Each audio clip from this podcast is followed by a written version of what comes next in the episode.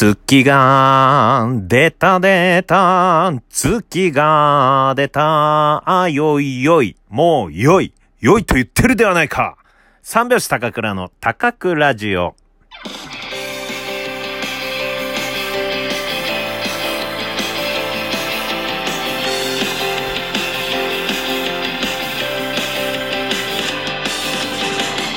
ご機嫌いかがでしょうか？お笑い芸人漫才師の三拍子高倉涼です。本日は第122回目の高倉城の配信です。ラジオトークアプリでお聞きの方は画面下のハート、笑顔、ネギを連打、画面中央のフォローするをタップ、画面上の星マークをタップしていただけると鎖骨に顎を入れ込みます。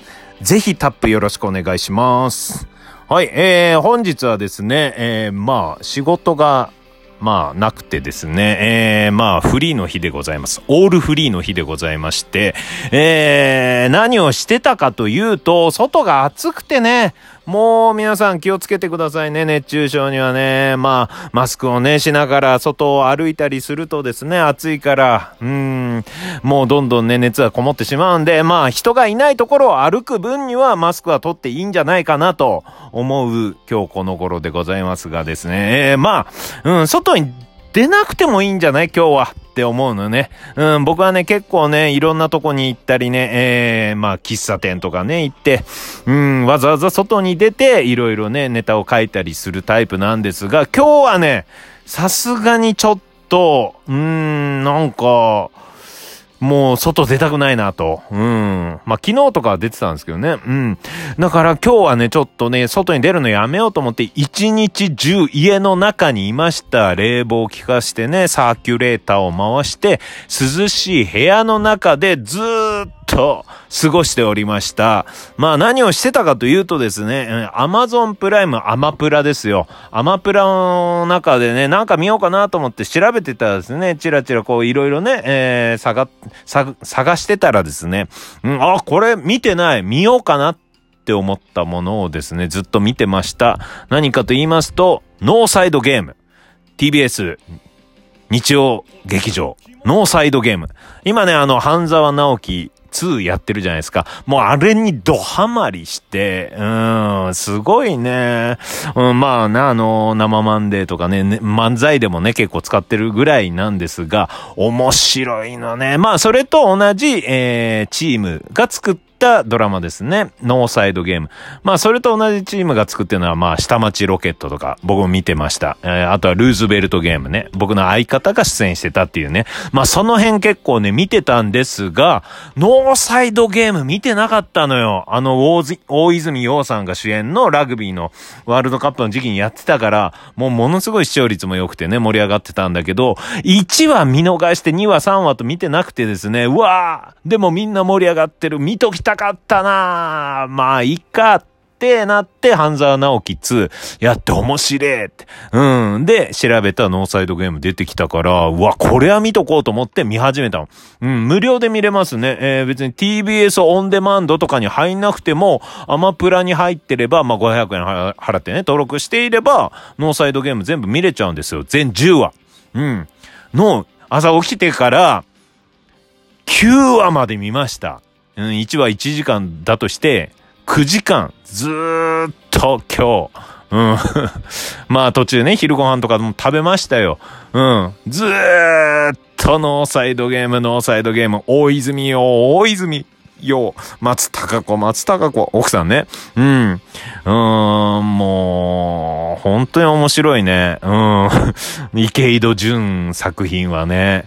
うん、まあそのね、えー、どういう話かというと、企業の中でね、うん、えー、時は企業というね、えー、大きな会社の中の、えー、ラグビー部があって、それが社会人ラグビーなんだけど、まあその会社としてはラグビーはもう年間14億こうね、えー、経営費で使われるから、もう潰した方がいいんじゃないかっていうね、弱小ラグビーチームだしっていうので、じゃあ、そういうところに大泉洋が左遷されて、ラグビーチームの GM ゼネラルマネージャーになんなきゃいけない。そこからラグビーなんか嫌いだって言ってたけど、そこにいろいろね、選手とかに魅了されて、チームをこうね、変えてていくっていうね。うん。で、いいチームにしていくっていうね。面白いね。うん。まあ、大泉洋が好きなんだけど、あとはもうその池井戸潤作品の泥臭い感じのね、うん、やつね、うん、やられたやり返す的なのも入ってるんだよ。ただ、見てて思ったのは、本当に面白いよ。本当にノーサイドゲーム面白いんだけど、今、半沢直樹2を見てるから、味が薄い。うん。半沢直樹が、もう味濃いわけですよ。香川照之さんとかね。うん。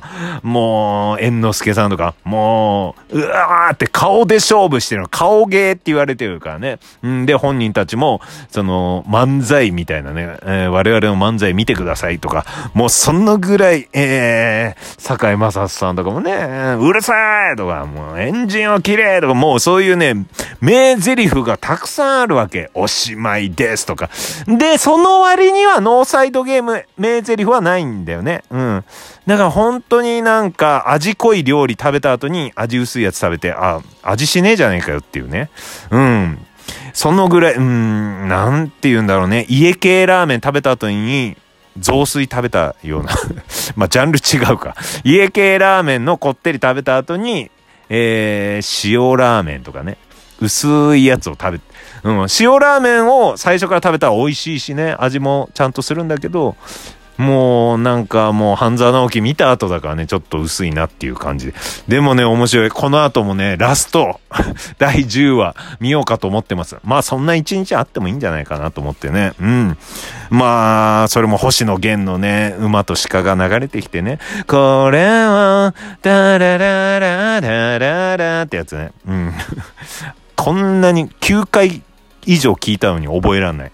これを愛じゃないとすれば、だっけこんなんじゃなかったかな。うん、まあそんな一日を過ごしてました。それでね、あの、昼ご飯を食べようかなと思うんだ、思って、うん、まあ12時ぐらいにですよ、家出て昼ご飯買いに行きました。うん。で、ソフトクリームが食べたくなって、うん。まあ、昨日も食べたんだけど、昨日はお米のソフトクリームでちょっと変わったの食べて、なんかね、これじゃない感がすごいあったから、ちゃんとしたソフトクリーム食べたい欲がすごいあってね。うん。で、マクドナルドに売ってると思って、マックで、えー、お持ち帰りして、デザートでソフトクリーム食べようかなと思ったんですよ。でもこれね、マクドナルドでお持ち帰りのソフトクリームで、と、えー、ハンバーガーを買った。ハンバーガーとポテト。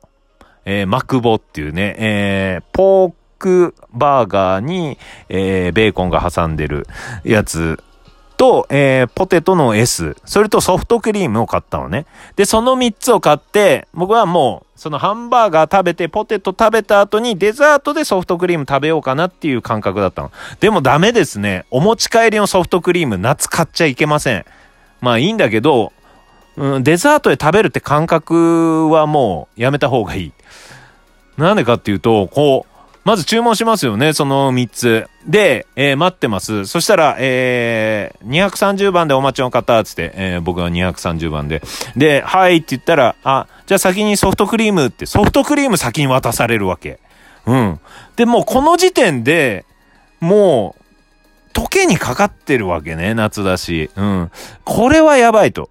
うん。で、その後にハンバーガーとポテトポテト揚げたてなんかね、なかったのかわかんないけど、揚げてて、ちょっと時間かかるわけ。で、ちょっと溶けかけてくるの。うわ、これ舐めたくないな。でも、ハンバーグ食べた後、ハンバーガーとポテト食べた後、最後にデザートして、そ、としてソフトクリーム食べたいなと思って、うーん、まあ、順番間違えたのか、もう最後に出してくれよとか思ったんだけど、そんな関係ないよね、店員さんは。で、まあ、3分、4分、5分ぐらい経って、ハンバーガーがとポテト出てきて、で、持って帰ろうとするんだけど、外出た瞬間、もうあの、うん、ちょろんとしたね、こう、うねうねちょろんのちょろんの部分が溶けてきて、で、手にこうね、落ちてくるわけ。うわー、溶けかけてきてるってなった時にちょうど雨も降ってきて、雨がアイスにこうかかるわけで、ソフトクリームに。ソフトクリームって、入れ物ないから、そのまんま持って帰んなきゃいけないの。うん。マックで買った場合。いや、もう家帰ってデザートで食べたいのにって、もう計算もう間違いだよね、その時点で。デザートに食べれないよね。うん。で、もう溶けかけの感じで雨も降ってくる。わあやばいやばい。じゃあもう溶けてきて手にもうソフトクリームが垂れてくるから舐めよう。これ舐めようと思って舐めようとするんだけど、マスクしてるよね。